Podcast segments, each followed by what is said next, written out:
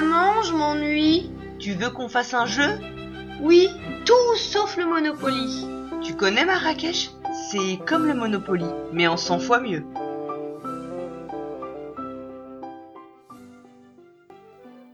Bonjour les papas joueurs et bonjour les mamans joueuses. Je suis Paul Gara et ce mois-ci, promis, nous ne parlerons pas de jeu de mémoire.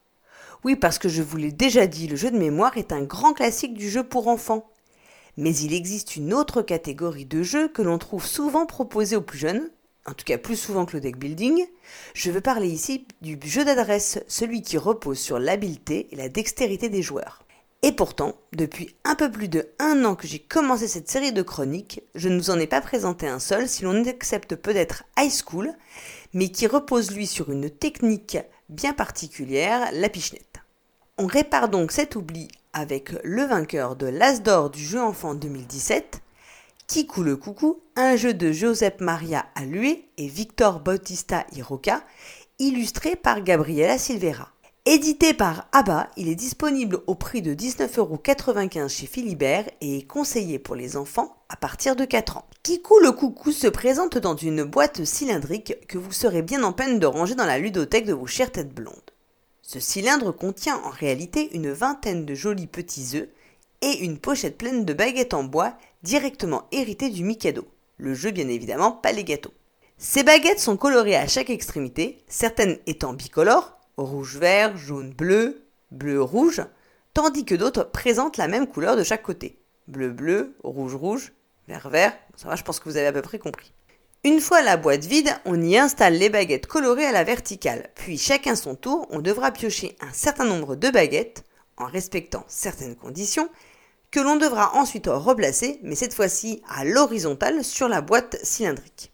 Ainsi, au fur et à mesure des pioches, on va fabriquer un enchevêtrement de baguettes, construisant ainsi un véritable nid. Pour terminer son tour, on place alors un des œufs que l'on se sera préalablement partagé en début de partie de façon équitable entre les joueurs. Le but du jeu est bien entendu de se débarrasser de tous ces œufs dans le nid, parce que l'on aura alors le droit d'y poser la petite figurine de qui coule coucou. Et si celui-ci tient dans le nid sans tomber, alors la partie est gagnée. Quelques petites règles viennent pimenter la partie. Si l'on fait tomber un œuf au fond ou en dehors de la boîte, eh bien on doit en prendre un dans la réserve de l'un des joueurs. Si l'on fait tomber l'une des baguettes composant le nid, alors on perd le droit de poser son œuf. Alors soyons tout à fait honnêtes, sur le papier qui coule coucou me laissait sceptique. Probablement parce que je ne suis pas moi-même adepte des jeux nécessitant délicatesse et minutie. Et parce que je doutais quelque peu que l'on puisse faire tenir un seul œuf sur ce méli-mélo de baguette.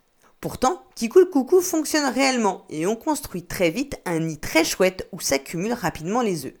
D'ailleurs, je vous renvoie aux photos accompagnant ce billet pour voir un peu ce que cela donne en début et en fin de partie. Pour les enfants les plus jeunes, le jeu est vraiment top parce qu'il leur impose une application manuelle, mais aussi vraiment difficile parce qu'il leur impose une application manuelle.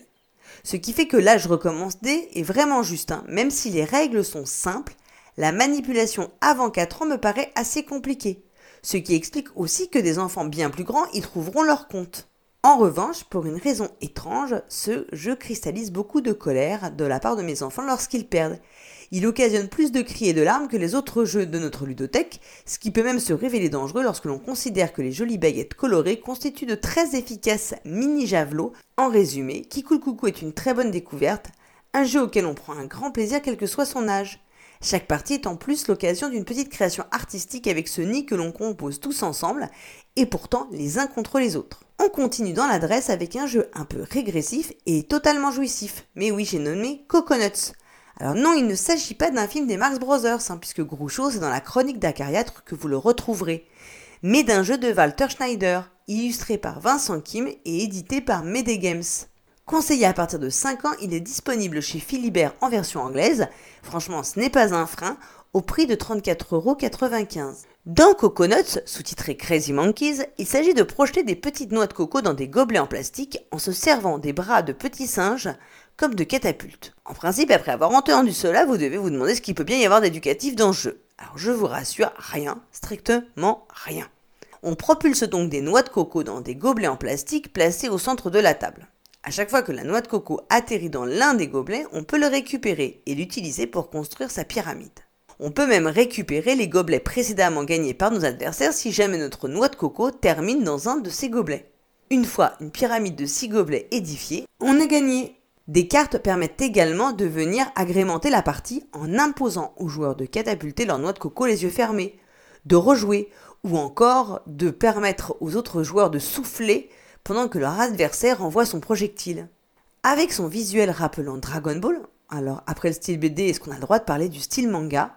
Coconuts appartient à ces jeux dont on sait au premier regard à quoi s'attendre, à une bonne partie de rigolade.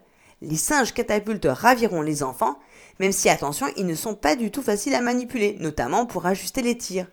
Ainsi, les enfants les plus jeunes auront probablement besoin d'un adulte pour les aider à utiliser leur singe, notamment pour armer le bras du singe dans lequel on pose la noix de coco projectile, car il faut pouvoir à la fois tenir fermement le singe, jauger la distance et viser. Ainsi, l'âge de 5 ans indiqué peut paraître même ambitieux, sauf si l'on accompagne un peu l'enfant pour viser et tirer. Pour les enfants plus grands, attention aux débordements et aux dommages collatéraux éventuels. Et le jeu plaira également aux adultes à la recherche de fun, d'autant que l'on prendra vite un malin plaisir à viser ses adversaires plutôt que les gobelets sur la table. Novembre se termine, bientôt décembre et les fêtes de fin d'année qui se profilent. Pour des idées de jeux enfants à glisser dans votre lettre au Père Noël, je vous renvoie à mes précédentes chroniques. Quant à la prochaine chronique, elle aura lieu entre les deux tours, enfin non, entre Noël et Jour de l'An. Alors d'ici là, jouez bien et surtout avec vos enfants.